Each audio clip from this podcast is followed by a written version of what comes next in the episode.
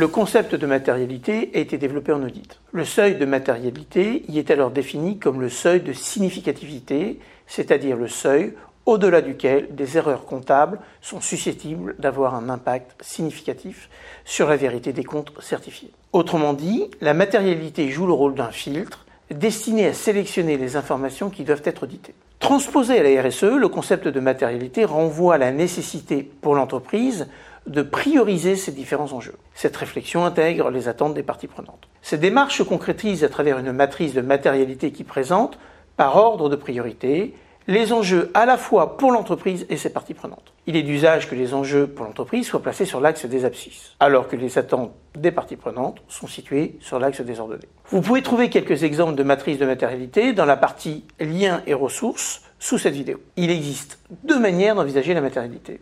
La matérialité financière et la matérialité d'impact. La matérialité financière, dite également matérialité simple, aborde les incidences, les risques et les opportunités des domaines environnementaux, sociaux et de gouvernance sur la performance de l'entreprise. A l'inverse, la matérialité d'impact correspond aux incidences, risques et opportunités que l'entreprise fait peser sur la population et l'environnement. Lorsque l'on mobilise à la fois la matérialité financière et la matérialité d'impact, on parle alors de double matérialité. La question de la matérialité simple ou double est aujourd'hui discutée. La position de l'Union européenne, notamment à travers la nouvelle directive sur le reporting extra-financier, dénommée CSRD, qui commencera à rentrer en application en janvier prochain, impose la double matérialité. À l'opposé, l'International Sustainability Standards Boards, l'ISSB, créé par la fondation IFRS,